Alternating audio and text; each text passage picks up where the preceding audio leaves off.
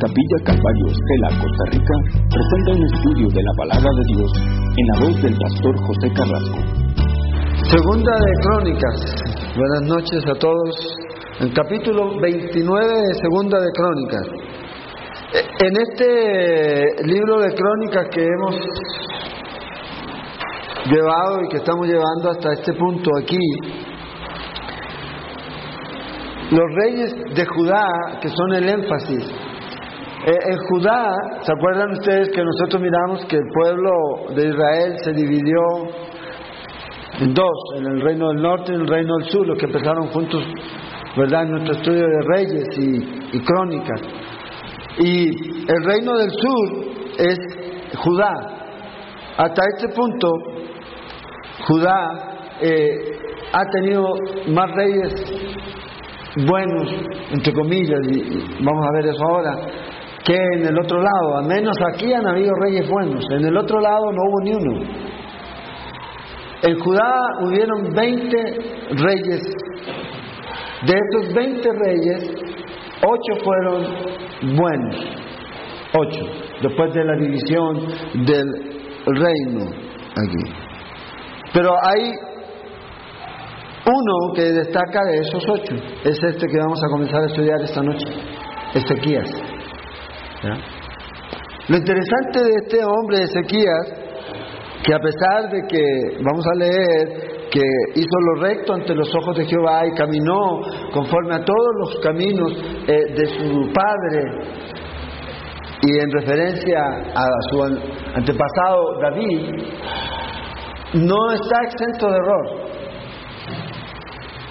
El error que él tiene no es tan grave, llamémoslo así, en comparación a lo que hicieron otros. Pero lo interesante es ver cómo, a pesar de todas las cosas, de todo lo malo que pudo estar ocurriendo en, Judá, Dios siempre tenía un grupo, un remanente. Siempre, siempre hubieron luz, hombres que resaltaron. Y este es uno de ellos. Ahora, cuando miramos la historia de, Crónicas, nosotros vemos que este eh, Ezequías es hijo de Acaz. Acaz es un rey malo. Entonces aquí entra la pregunta, ¿cómo de este rey tan malvado que era Acaz? Acuérdense, Acaz fue el que pasaba a sus hijos por fuego. Estableció otra vez eh, la idolatría y, y un sistema, llamémosle así, de aborto Abortaba a sus hijos ya vivos, no en el vientre, ya vivos, ofreciéndolos a este Dios. Cuando nacían, algunos los ponían sobre este, esta imagen de bronce, ¿verdad? Que era hueca y que se le ponía leña y se calentaba hasta que estuviera el rojo y ahí ponían los niños. Entonces, este rey, Ezequías, es hijo de este que hizo esto. Yo creo que la única cosa buena que podemos ver de acá es que no sacrificó a este hombre, porque si no, no lo tendríamos aquí. Entonces, si hay algo que podríamos decir, es sencillamente esto. Ahora, ¿cómo? La pregunta es, ¿cómo un rey tan malo va a poder tener, o un hombre, un padre tan malo y un rey tan malo va a poder tener un hijo que fue bueno y fue muy espiritual? Esa es la pregunta. ¿Cómo Ezequías no hizo lo que su padre hizo?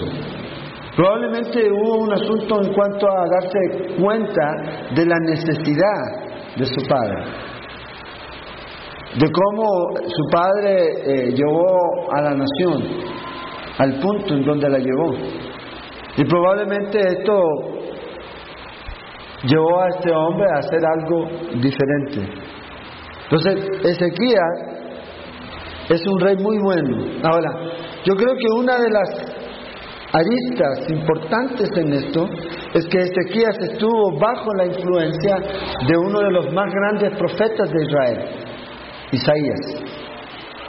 Entonces, probablemente aquí la relación, el resultado de que este rey fuera tan bueno era que tuvo un hombre como Isaías que estuvo con él ahí.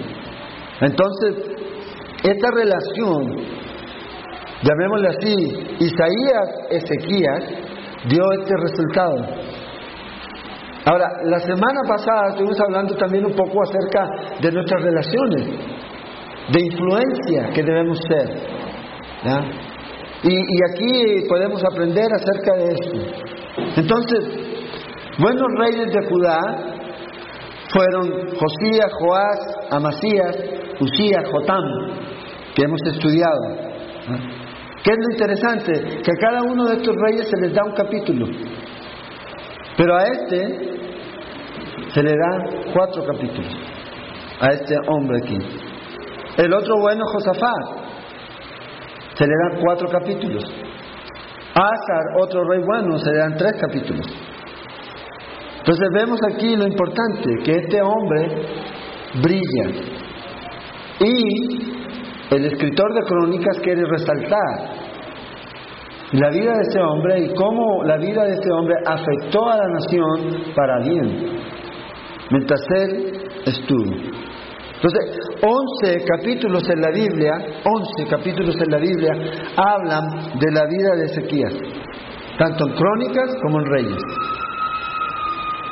Ya sean pasajes paralelos o no. Y otro libro que habla de Ezequías es Isaías. Entonces se puede ver que es bastante importante ver la vida de este rey Ezequiel. Y vamos a empezar esta noche a mirar en este capítulo 29, versículo 1 y 2. Dice, comenzó a reinar Ezequías siendo de 25 años y reinó 29 años en Jerusalén. El nombre de su madre fue Abías, hija de Zacarías. E hizo lo recto ante los ojos de Jehová, conforme a todas las cosas que había hecho David, su padre. Entonces, fíjese, hizo lo recto ante los ojos de Jehová. ¿Como quién? Como David. Como David. Ahora, David no fue perfecto. Falló, como todos nosotros fallamos. Entonces, e, el, el parámetro para medir no era un parámetro inalcanzable. Y, a pesar de eso, muchos de estos reyes no dieron el ancho. Pero este hombre sí. Vea lo que dice en Segunda de Reyes, que es el pasaje paralelo a esto, versículo 5 del capítulo 18. si quieren solo lo apuntan, no necesitan buscarlo. Ahora si desconfían lo pueden buscar. Segunda de Reyes 18, 5 y 6. Dice, en Jehová Dios de Israel puso su esperanza, hablando de Ezequías. Vea la característica de este hombre. Ni después ni antes de él hubo otro como él entre todos los reyes de Judá. Y luego dice el versículo 6, la razón del por qué no hubo otro igual a él es porque siguió a Jehová y no se apartó de él, sino que guardó los mandamientos que Jehová prescribió a Moisés.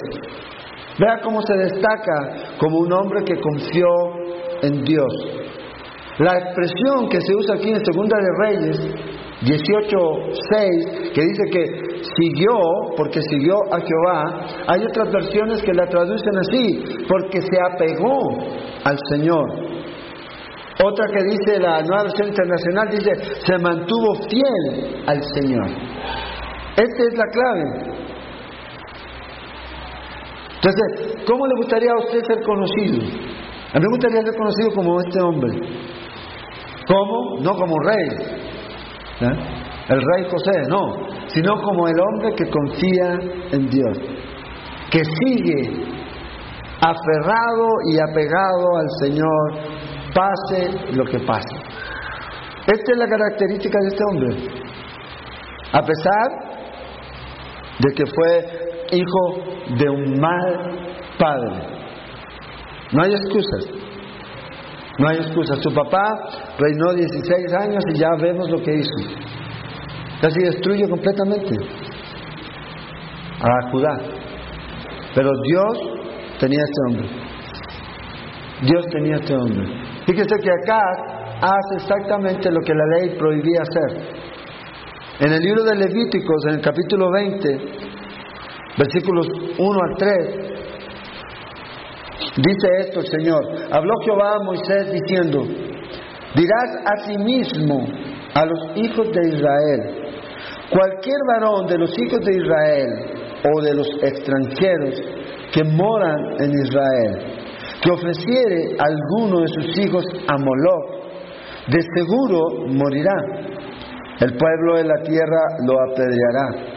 Y yo pondré mi rostro contra el tal varón, y lo cortaré de entre su pueblo, por cuanto dio de sus hijos a Moloch, contaminando mi santuario y profanando mi santo nombre. Entonces ve aquí lo que este hombre acá, el papá de este otro que fue fiel y se apegó al Señor, introdujo. La forma, llamémosle así, de aborto que existía en Judá. No mataban al niño dentro del vientre, pero lo mataban una vez que estaba afuera y lo ofrecían. Esta matanza de niños. Ahora, ¿qué es interesante? Que Dios odia esto. Es lo que Él dice. El problema es que hoy en el mundo muchas mujeres, más de 50, 60 millones lo hacen. Ahora, cuando una persona viene en esta condición a Cristo después de haber hecho esto, lo que Satanás hace es tratar de condenar. Porque no solamente se destruye un niño, sino que también se destruye la vida de los padres.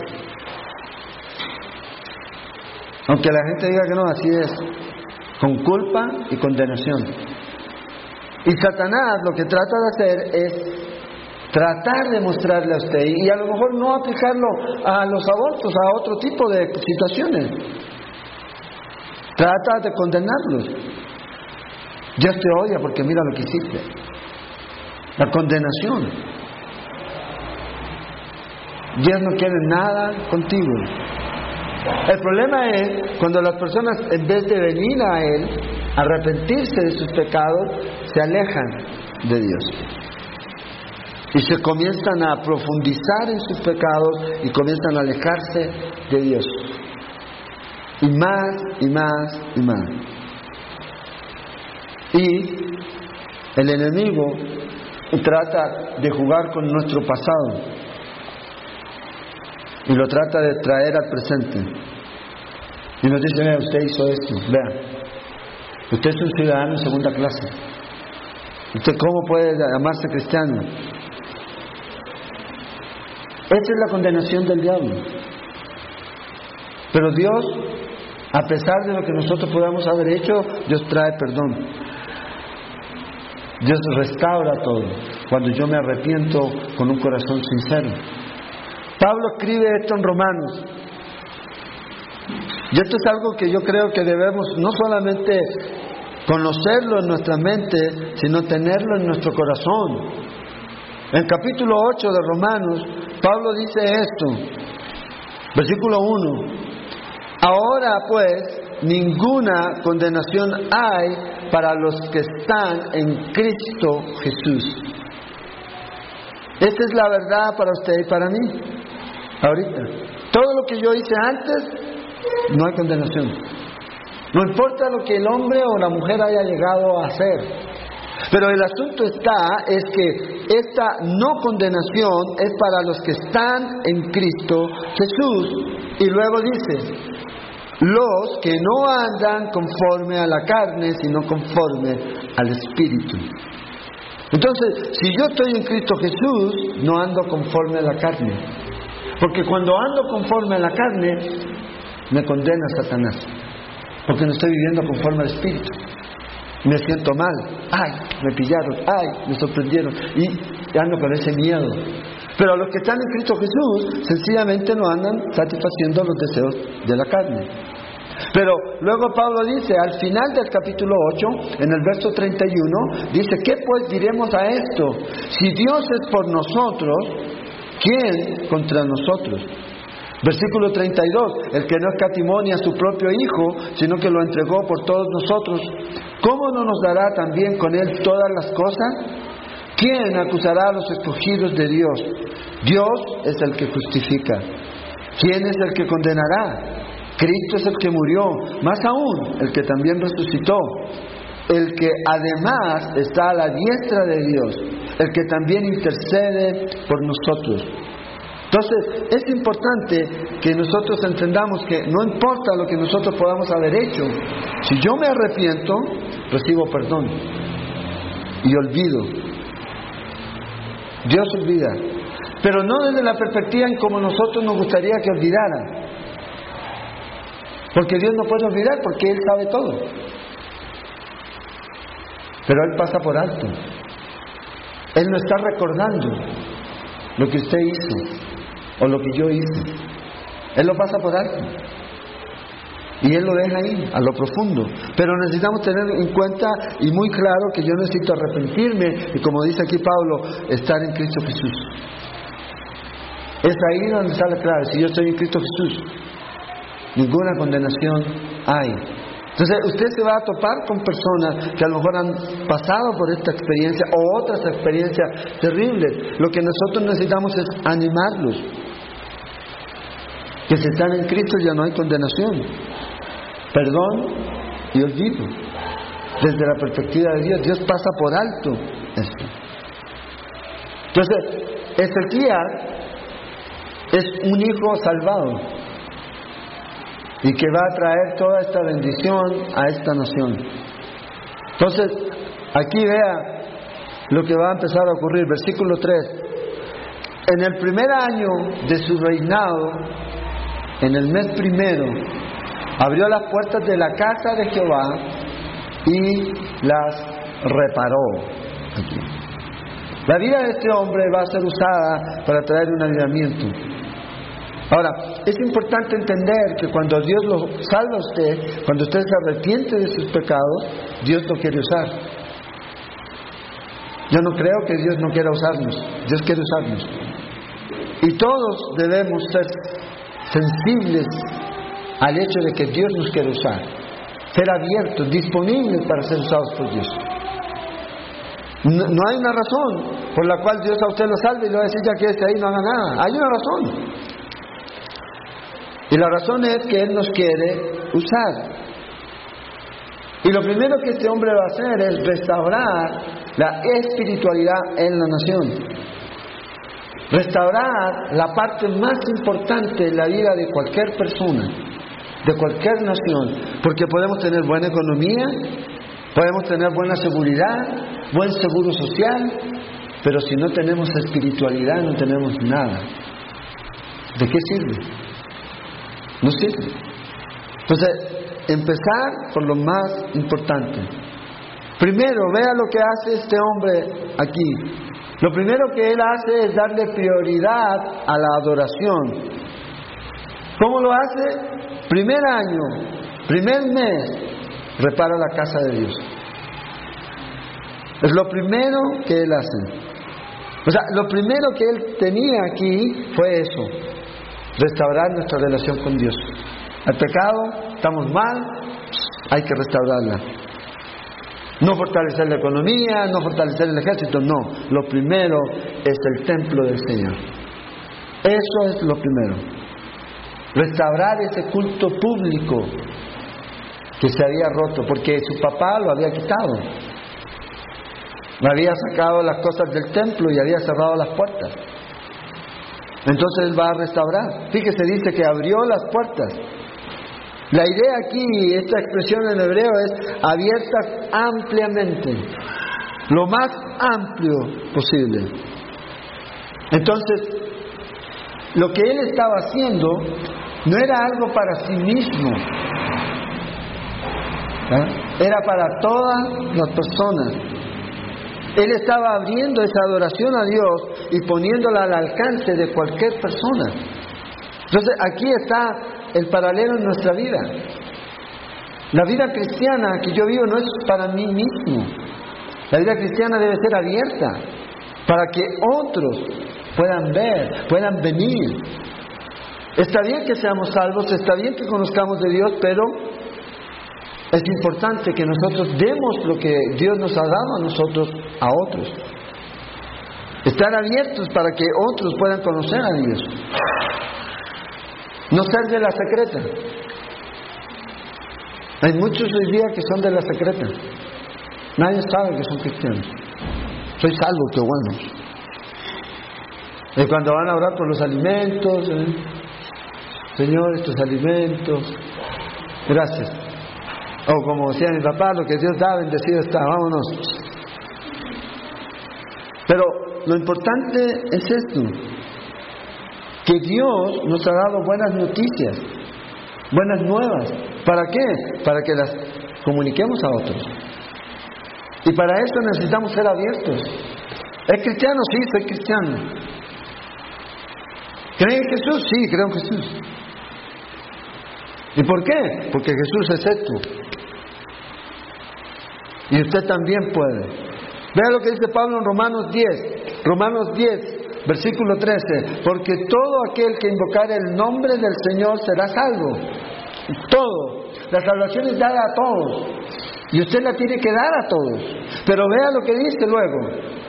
Hace la pregunta, citando el libro de Isaías, ¿cómo pues invocarán a aquel en el cual no han creído? Y luego dice, ¿y cómo creerán en aquel de quien no han oído? Para creer se necesita oír. La fe viene por el oír y el oír la palabra de Dios. ¿Y cómo oirán sin haber quien les predique? ¿Y cómo predicarán si no fueren enviados?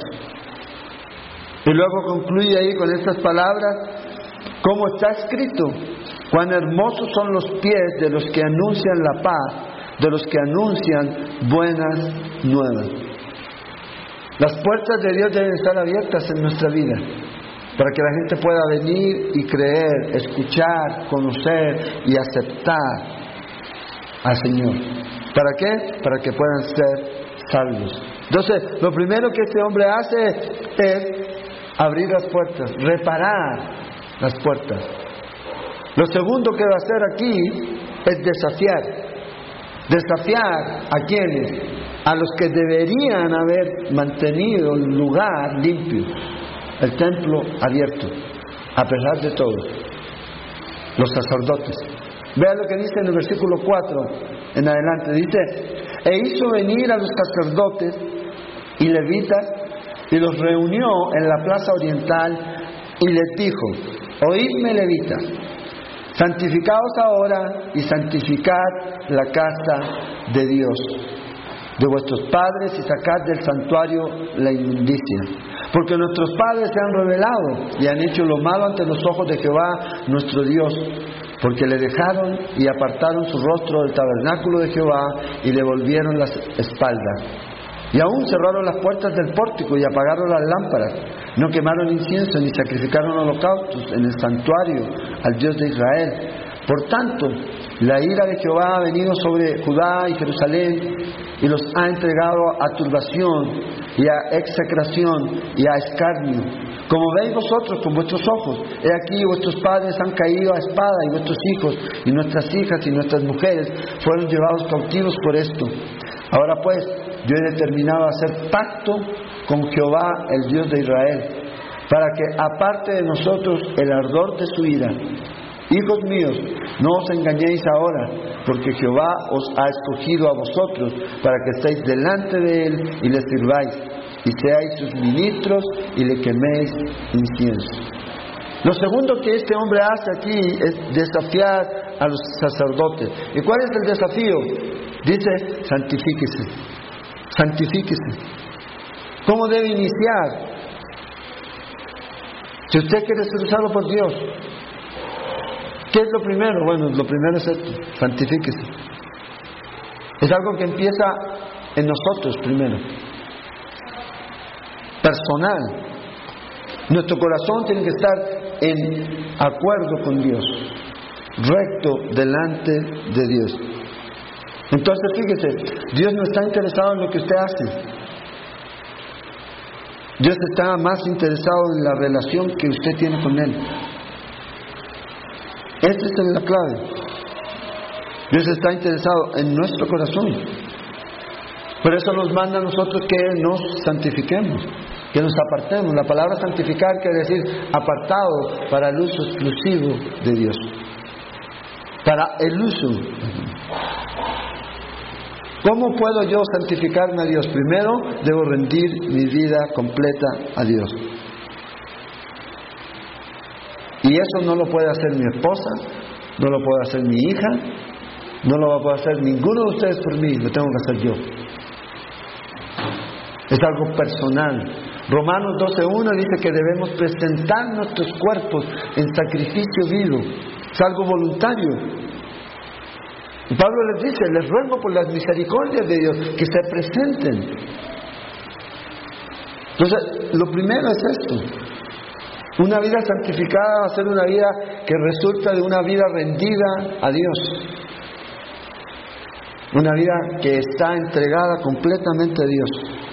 Pero eso es algo voluntario. Es algo que usted está haciendo por su propia elección. No coaccionado a hacerlo. Una vida santificada es una vida que se da cuenta que ha sido liberado del poder del pecado, que ya no vive en el pecado, sino que vive bajo las provisiones que Dios ha dado para no pecar. La primera, ¿cuál es? La palabra de Dios. En el Salmo 119, 11, nos dice ahí que la palabra de Dios nos aleja del pecado. La palabra de Dios. Meditaré en tu ley, ¿para qué? Para no pecar. Seguir las instrucciones que están aquí. Reconocer el ministerio que Dios está haciendo ahorita también. ¿Cuál es el ministerio que Dios está haciendo ahorita en el cielo? Intercede por usted y por mí. Él ya murió en la cruz. Pero ¿qué dice Román? En Hebreos 7 dice que ahora está intercediendo por nosotros perpetuamente. Es lo que Él está haciendo aquí. Entonces la palabra de Dios, el ministerio de Jesús de interceder por nosotros y el poder que el Espíritu Santo nos da a cada uno de nosotros para no pecar, para vivir para Dios, para no satisfacer a los deseos de la carne. ¿Y cómo usted va a poder ver si usted está creciendo en su relación con Dios, cómo está creciendo su vida espiritual. Sigue con las mismas falencias de hace dos años, diez años, un año. Sigue haciendo lo mismo y lo mismo y lo mismo. El apóstol Pedro dice esto en 2 de Pedro 3:18. Debemos, dice, crecer en la gracia y en el conocimiento de nuestro Señor y Salvador Jesucristo. Esto es lo que necesitamos hacer. Crecer en la gracia y en el conocimiento de Cristo. Los cristianos a veces fallan por falta de sabiduría, por falta de conocimiento, en su experiencia con la gracia de Dios. Entonces Pedro nos dice, crezca en la gracia, crezca en Jesucristo. Entonces, fíjese la exhortación que Él les da aquí. Límpiense primero ustedes. No podemos limpiar la casa de Dios si primero no nos purificamos nosotros mismos. En 2 Corintios 7.1 el apóstol Pablo habla de eso. A nosotros los creyentes, que debemos santificarnos en el temor de Dios, si queremos ser instrumentos en las manos de Dios. Entonces, hoy día, la, hoy la iglesia es al revés. La iglesia es inmediatamente, la gente quiere, la gente no se arrepiente, no importa, pero tiene un talento, tiene algo y lo usan. Y no puede ser. Limpiémonos, dice Pablo. Eso es lo primero. Y no es un asunto del Antiguo, es un asunto tanto del Antiguo como del Nuevo Testamento. ¿Se acuerdan ustedes por qué Josué, ellos perdieron la segunda batalla con la ciudad de Ai? Porque había pecado en el campamento. No podemos limpiar el campamento si primero no lo limpiamos a nosotros. Esto es un asunto personal. Tuvieron que purificarse delante de Dios. Y luego los llamó a lo segundo. Limpien la casa de Dios.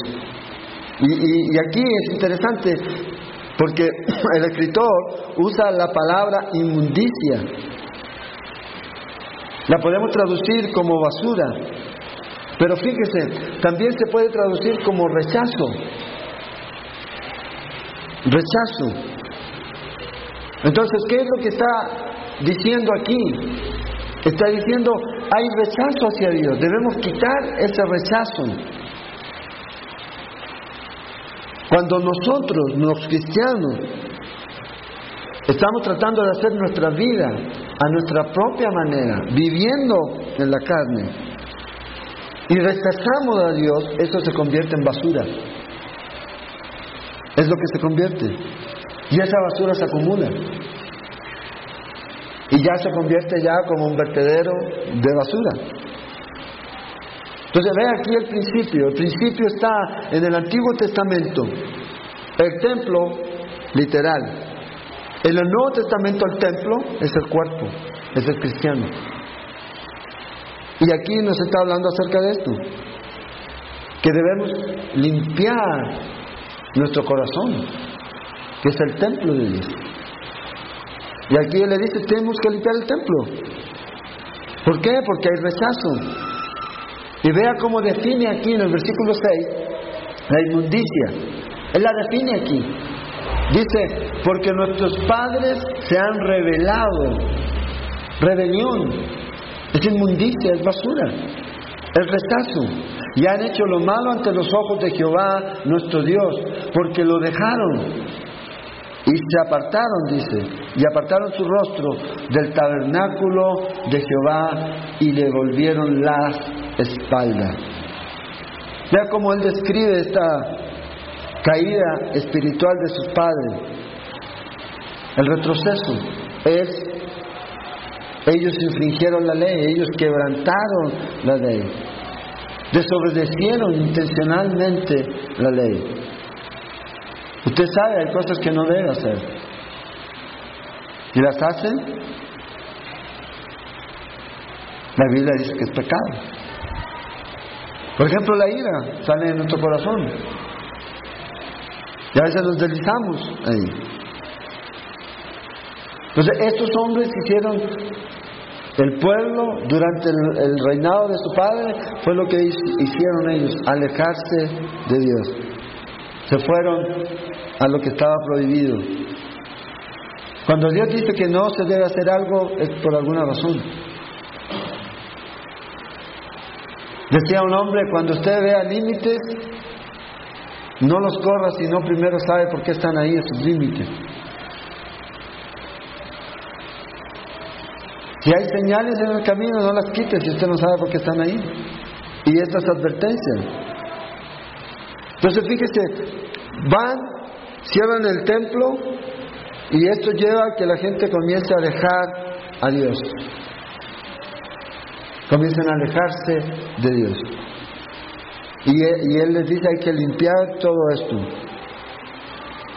Si usted abandona su relación con Dios, usted ha abandonado a Dios. El pecado hace separación entre Dios y nosotros. Y eso usted lo puede ver en Isaías 59, versículos 1 y 2. Y aquí necesitamos mirar que hoy día parece que está haciendo algo muy similar la iglesia. Están abandonando a Dios, están cruzando los límites, están rompiendo los paradigmas. Esa es la palabra. Que romper los paradigmas. El problema es que a veces hay paradigmas que fueron puestos por Dios y no los podemos romper. ¿Por qué? Porque si no estamos nosotros apartándonos. El pecado lo que hace es rompe la intimidad con Dios. Es lo que hace. El pecado corta la señal con Dios. Y, lo podemos ver, aquí todos tienen celular, ¿verdad? Y a veces usted lo llama y... ¿Cuál es el asunto? El asunto es recepción. ¿Y qué tengo que hacer para que se arregle eso?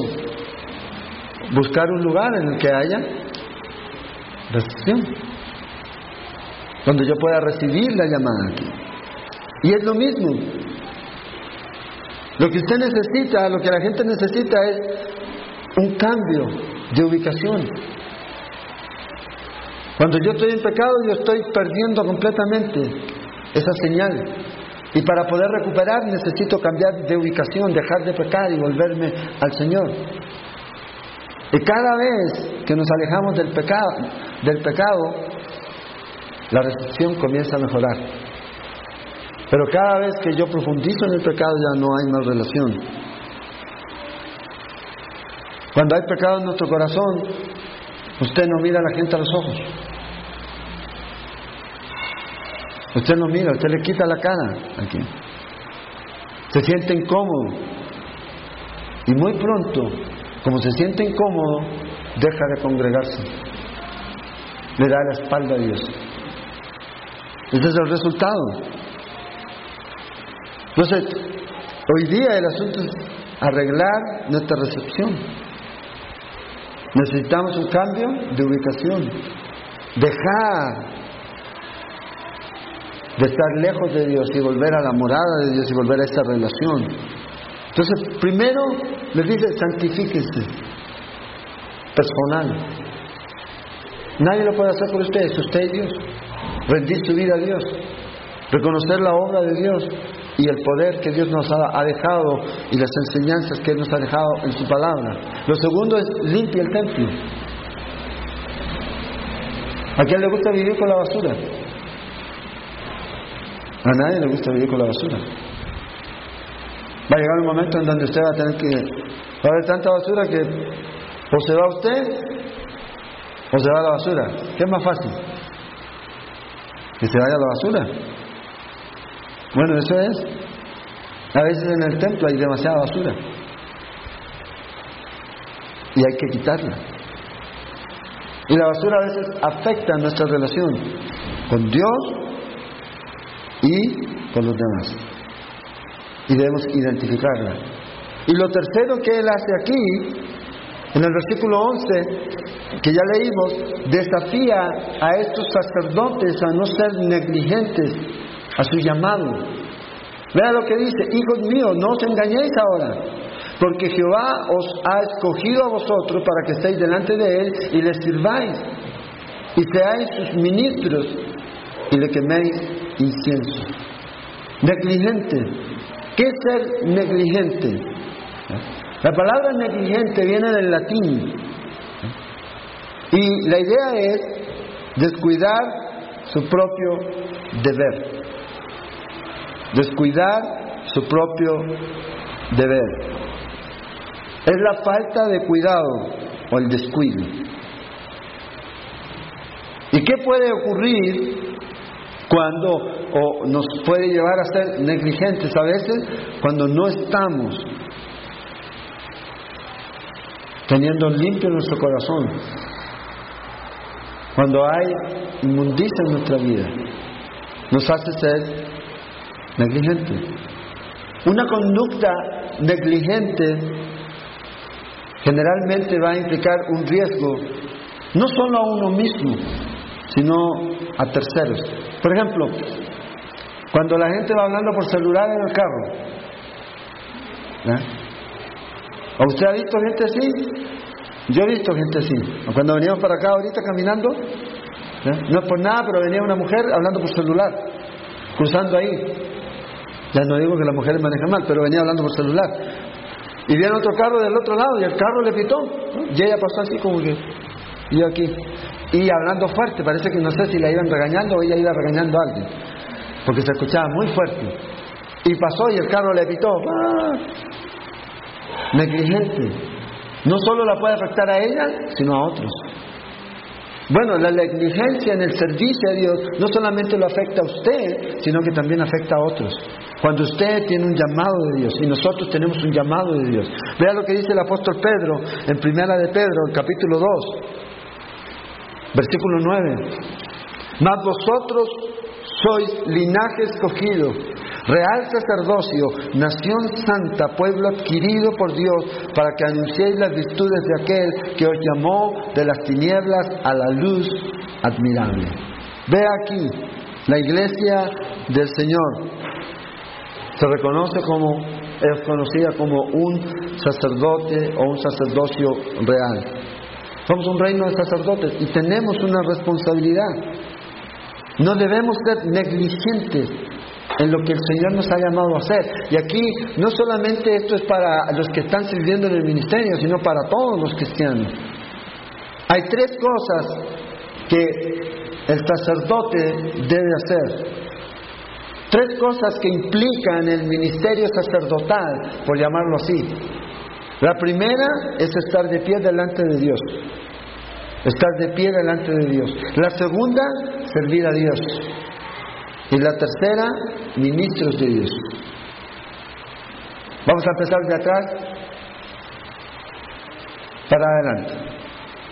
La última es ministros de Dios. Tomemos este orden inverso aquí. ¿Y qué es un ministro de Dios? Es entender que usted y yo hemos sido creados para adorar y para ser hombres y mujeres que demos adoración a Dios, para la devoción a Dios. Cada cristiano debe hacerlo. Cada cristiano debe adorar a Dios. Cada cristiano fue hecho por Dios.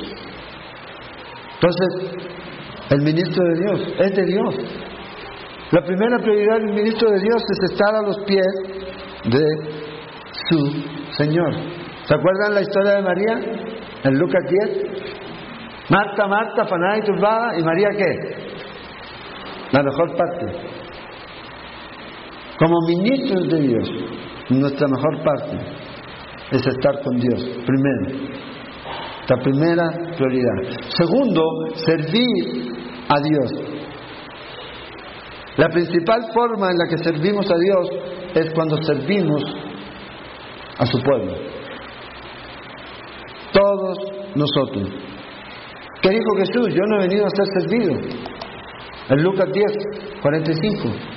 Sino a servir y a dar mi vida en rescate por muchos. Entonces, la clave está ahí. A veces la gente se pregunta, ay, pero ¿qué es servir? Es eso. Poner mi vida para que otros puedan ser salvados. Ese es el asunto. El problema es que no lo hacemos. ¿Por qué? Porque mi vida me interesa mucho. Mis prioridades me interesan mucho. Pero Jesús dijo, yo no vine aquí a, ser servido, a mí no me interesa que me sirvan. De hecho, en Juan 13, Jesús le lavó los pies a los discípulos. Y Jesús le dijo, si ustedes quieren ser mis discípulos, deben hacer esto. Porque los discípulos no son mayor que su Señor. Esto fue lo que el Señor les dice. Y si saben esto, y si lo hacen, bienaventurados serán. O sea, hay una bienaventuranza en el servicio. Hay una bienaventuranza en el negarse a uno mismo. ¿Por qué? Porque usted ve vidas edificadas, vidas construidas, vidas restauradas. A otras personas y usted dice, wow, gracias a Dios por esta vida, por esta persona, por ellos.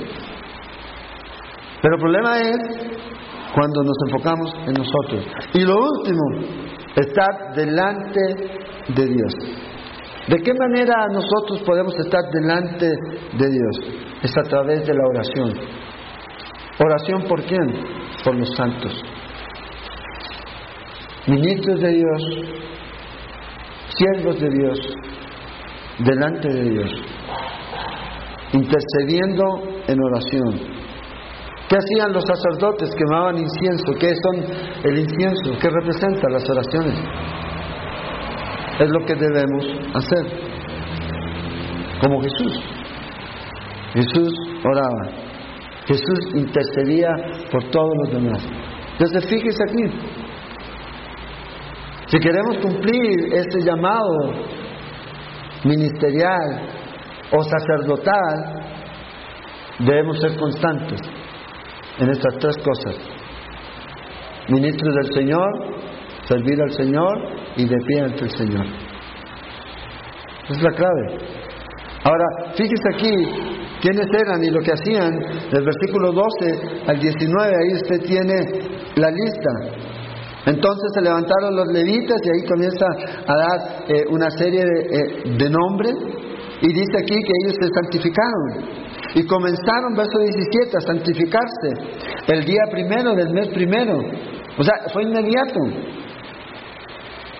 Lo primero que hicieron, tomaron como un proceso serio el asunto. Ok, lo vamos a pensar y le respondemos.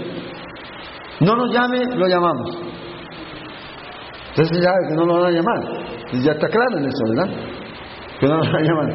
Bueno, pero ellos no. Inmediatamente.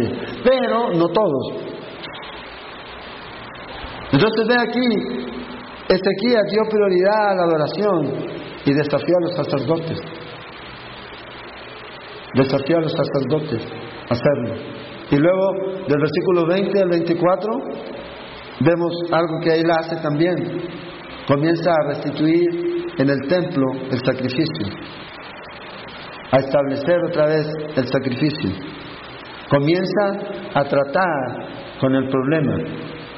Primero habla con aquellas personas que tenían su responsabilidad. Ahora, bueno, ¿cómo vamos a hacerlo? Lo primero que él hace, levantándose de mañana, dice, el rey Ezequías, verso 20, reunió a los principales de la ciudad y subió a la casa de Jehová y presentaron siete novillos, siete carneros, siete corderos y siete machos cabríos para expiación por el reino, por el santuario y por Judá, o sea, por todos. Y este tiene que ver con el pecado, dice expiación expiación. Y dijo a los sacerdotes hijos de Aarón que los ofreciesen sobre el altar de Jehová. Mataron pues los novillos y los sacerdotes recibieron la sangre y la esparcieron sobre el altar. Mataron luego los carneros y esparcieron la sangre sobre el altar asimismo. Mataron los corderos y esparcieron la sangre sobre el altar. Y después hicieron acercarse delante del rey y de la multitud los machos cabríos para la expiación.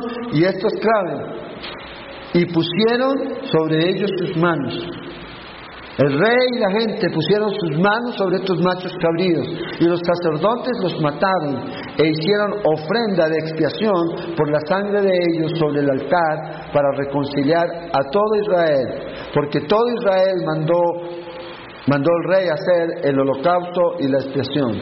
Entonces, ve aquí, dice que pusieron sus manos en el Antiguo Testamento la ira de Dios era cubierta a través de sacrificios. Entonces cuando hacían el sacrificio, si usted había cometido pecado, lo que usted hacía era poner las manos sobre el animal y lo que usted estaba diciendo que ese animal ahora eh, iba a pagar el precio que usted tenía que pagar, iba a ocupar su lugar. Entonces estas ofrendas tienen que ver con el pecado. Entonces el problema es este. No hay santificación no hay limpieza, no hay servicio, no hay adoración, no hay nada de eso porque hay pecado. Cuando hay pecado, eso es lo que ocurre. Pero para que eso se termine, hay que tratar con el pecado. Entonces el rey hace esto. Que muera el animal por mí. ¿Eh? Que muera el animal. Mis pecados son puestos sobre él. Bueno, eso es lo que Cristo vino a hacer en el Nuevo Testamento. La palabra expiación en el Antiguo Testamento es cofar, quiere decir cubrir algo. Es lo que hacía. Todo esto era la imagen de Cristo, lo que Él iba a hacer. Y fíjese, en el Nuevo Testamento esta expresión, expiación es mucho más grande, porque se refiere a esa identificación que nos hacemos uno en Dios cuando Él toma mi lugar. El sacrificio que Cristo hizo en la cruz fue suficiente para perdonar nuestros pecados, pero también satisfizo la ira de Dios. Cuando Cristo estaba en la cruz, lo que estaba recibiendo era la ira de Dios. Juan dice esto en Juan 3:36. Juan 3, 36 dice, el que cree en el Hijo tiene vida eterna y el que no cree en Él, en el Hijo, no verá la vida, perdón, sino que la ira de Dios está sobre Él. Entonces es importante y es algo que debemos resaltar que se inicia con la ofrenda por el pecado. Si queremos tratar cualquier área de nuestra vida, tiene problemas en su matrimonio, tiene problemas en su relación con los demás, tiene que tratar primero con el pecado. Porque a veces el problema está ahí. No es un problema de relación, es un problema de pecado. Punto. Y si yo no recibo a Cristo Jesús y me arrepiento de mis pecados, la ira de Dios todavía está sobre mí. Imagínense, por 16 años esto no se había hecho. No habían hecho este sacrificio. No habían tratado con el pecado porque a nadie le interesaba el pecado. El pecado es una idea filosófica. ¿Cómo Dios tan malo va a mandar al infierno? La ira de Dios cayó sobre su Hijo. Y decir eso ahora es herejía. Decir que al final de cuentas Dios nos va a salvar a todos es hacer, es pisotear la sangre de Cristo derramada en la cruz. ¿Para qué murió entonces? ¿Para qué sufrió? Él murió porque Él nos ama y nos da la oportunidad de tratar con el pecado de la única manera con la cual el hombre puede tratar con el pecado y es a través de la obra de Cristo Jesús. Pero para que eso ocurra necesito arrepentirme aquí. Entonces fíjese, comienza este avivamiento a darse. A veces hablamos de avivamientos, ¿verdad? Aquí se va a ver un, un avivamiento. Pero es un avivamiento que comienza tratándose con el pecado. Luego dice, versículo 25, puso también levitas en la casa de Jehová con címbalos, salterios y arpas. ¿Van dándose cuenta?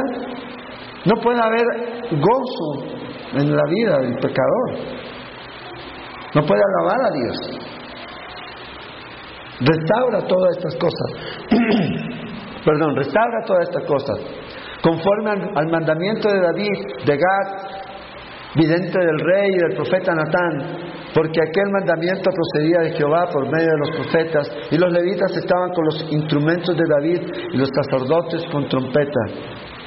Vea, ese avivamiento se está generando ahora. Los líderes que debían estar haciendo de cabeza lo están haciendo. Están liderando, están tomando la carga y lo están haciendo en adoración. No es un peso, no es, ay, que tengo que llevar esto, yo no, es con gozo para el Señor. Y esto va a traer ayudamiento. Entonces mandó Ezequías sacrificar el holocausto en el altar. Esto es diferente.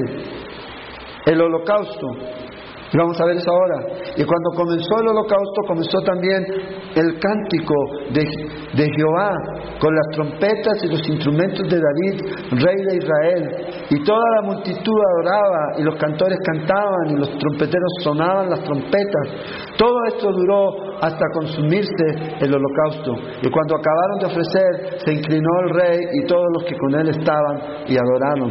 Entonces el rey Ezequías y los príncipes dijeron a los levitas que alabasen a Jehová con las palabras de David y de Asad vidente. ¿Cuáles son Los salmos. Y ellos alabaron con gran alegría y se inclinaron y adoraron. Esta ofrenda quemada, este holocausto, es una ofrenda de consagración. Cuando usted trata con el pecado, usted debe consagrarse a Dios. Es lo que hace. Entonces, aquí, para ser consagrado a Dios, primero se tiene que tratar con el pecado. No al revés. Antes de que podamos consagrarnos a Dios, antes de que podamos servir a Dios, necesitamos arrepentirnos de nuestros pecados. Es lo que la Escritura enseña. Y es lo que nosotros vemos aquí. Entonces, hay mucha gente que quiere ser usada por Dios, pero ¿cuál es el problema? El pecado. Y no es que uno sea discriminatorio, es sencillamente lo que Dios dice. John Wesley dijo, por ahí por 1700 dijo esto, denme 100 hombres que no teman más que al pecado y no deseen más que a Dios y cambiaré el mundo. No encontró eso, eso sí un hombre. Dios dice por uno, anda buscando. Entonces, expiación nos trae a la consagración, al holocausto, al ofrecer nuestra vida a Dios. O ¿queremos servir a Dios? Debemos examinarnos. Respondiendo Ezequías dijo, vosotros habéis consagrado ahora a Jehová, acercaos pues y presentad sacrificio, versículo 31, y alabanza en la casa de Jehová y la multitud presentó sacrificios y alabanzas y todos los generosos de corazón trajeron holocausto. Esta ofrenda aquí de agradecimiento también se conoce como ofrenda de paz. Ofrenda de paz aquí. Y esta ofrenda de paz tiene que ver con ofrenda de comunión. Estoy en paz con Dios. Holocausto, pecado primero, expiación, el holocausto, me consagro a Dios y ahora tengo comunión con Dios.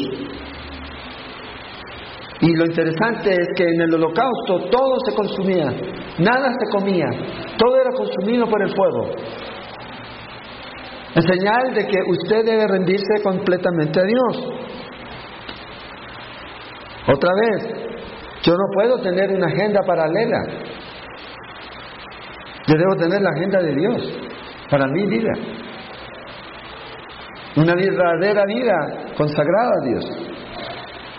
Eso no quiere decir que yo voy a dejar de hacer mis cosas, pero ¿qué es más importante? ¿Qué es mi prioridad? Sí, yo trabajo y hago esto y hago aquello, sí, pero ¿cuál es mi prioridad? ¿Qué está mi enfoque? ¿Dónde está mi corazón?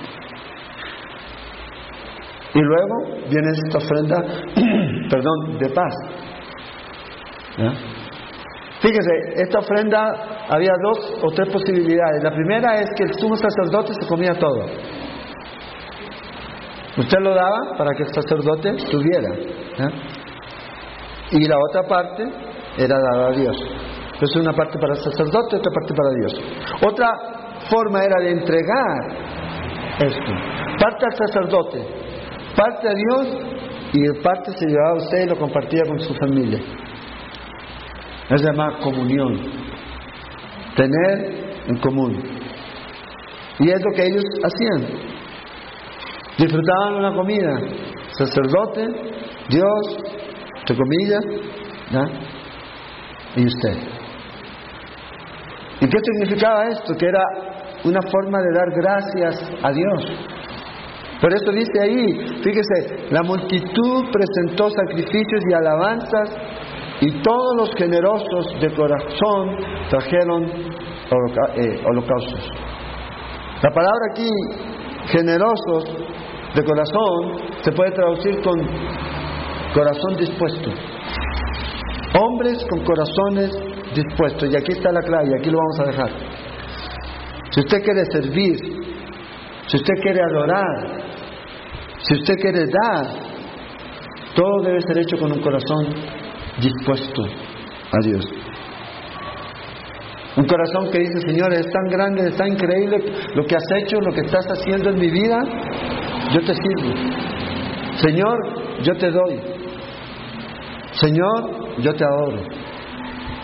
Pero no es algo coaccionado.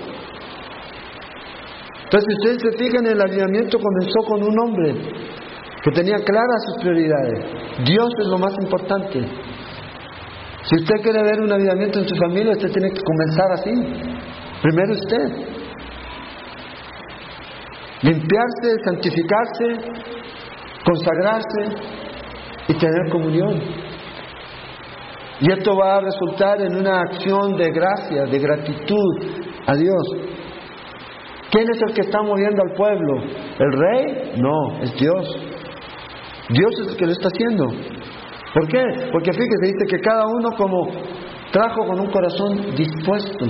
Está hablando de un corazón voluntario. Este es el asunto. El avivamiento no es algo que usted pueda poner y legislarlo. El avivamiento es algo que nace de un corazón agradecido a Dios, de un corazón que se está consagrando un corazón que se ha limpiado, un corazón que se ha rendido a Dios. Pero cuando uno ve lo que Dios ha hecho, y miro yo para atrás, digo, Señor, si no fuera por tu gracia, yo no estaría aquí. Lo único que me queda es darle gracias a Dios, agradecerle. Y Señor, como dijo Pablo, ¿qué quieres que yo haga? A Pablo nadie le dijo que tenía que hacer algo. ¿Ha leído usted eso? No, Pablo dice, Señor, ¿qué es lo que tú quieres que yo haga? ¿Por qué? Porque su corazón estaba agradecido El servicio, la adoración y el dar a Dios es un acto de un corazón voluntario. Nadie debe ser coaccionado a servir. Nadie debe ser coaccionado a dar. Nadie debe ser coaccionado a adorar a Dios. Hay iglesias que lo hacen, sí, está bien. Pero ellos lo hacen. Pero Dios, cuando comienza un avivamiento, comienza en usted. Y si usted ha tenido la viruela, ¿alguien ha tenido la viruela aquí? ¿O alguna peste? Yo no puedo pegarle la viruela a usted si yo no la tuve o no la tuve. Yo no puedo pegarle nada a nadie si yo no tengo en mi vida espiritual. Si yo no tengo mi relación con Cristo, si yo no adoro a Cristo, si yo no sirvo a Cristo, si yo no amo a Cristo, si yo no doy al Señor, yo no puedo transmitir eso. Yo no puedo llevar a la gente más allá de lo que yo he ido. Y es lo mismo, el avivamiento es igual, comienza por usted. ¿Y sabe cómo comienzan los avivamientos? Usted revisa la historia de la iglesia, solo en hechos, orando. En el Gales, orando. En Azusa, orando. Así como comienza. A veces la gente piensa que ah, hagamos más escándalo aquí. Estamos bulla. Una bulla. A veces uno va a la iglesia y parece que está en concierto de no sé de quién. Una bulla los hermanos. ¿Una bulla para qué? Para que se vaya el... Necesitamos ponernos de rodillas. Es lo que necesitamos. Y guardar silencio ante Dios. Y decir, Señor, haz con nosotros lo que tú quieras. Esa chispita comienza a convertirse en una llama. Pero debe comenzar esa chispita. El avivamiento es repentino, pero esa chispita es un trabajo que va en oración. Y Dios comienza a levantar. Yo creo que este es el tiempo en que podemos ver esto. Necesitamos líderes que vengan de afuera ¿Necesitamos volver a los tiempos del Antiguo Testamento? No, necesitamos volvernos a Dios y orar. Es lo que necesitamos. Y eso es lo que va a producir un avivamiento en su vida, un avivamiento en su casa, en su trabajo. ¿Y qué tiene este loco? No está loco. Que lo único que me habla es de, del amor de Dios. No de esos que tampoco ganan nada, que, que ahí está el infierno. ¿ah? sino hablando de la gracia y del amor de Dios. Si hay un infierno, no sabemos. Pero todavía no están ahí, entonces todavía pueden recibir la gracia. Y debemos dar esa oportunidad. Esperamos que este estudio de la palabra de Dios haya sido de edificación para su vida. Le invitamos a visitar nuestro sitio en internet www.ministeriocela.com donde encontrará más estudios y recursos para su edificación.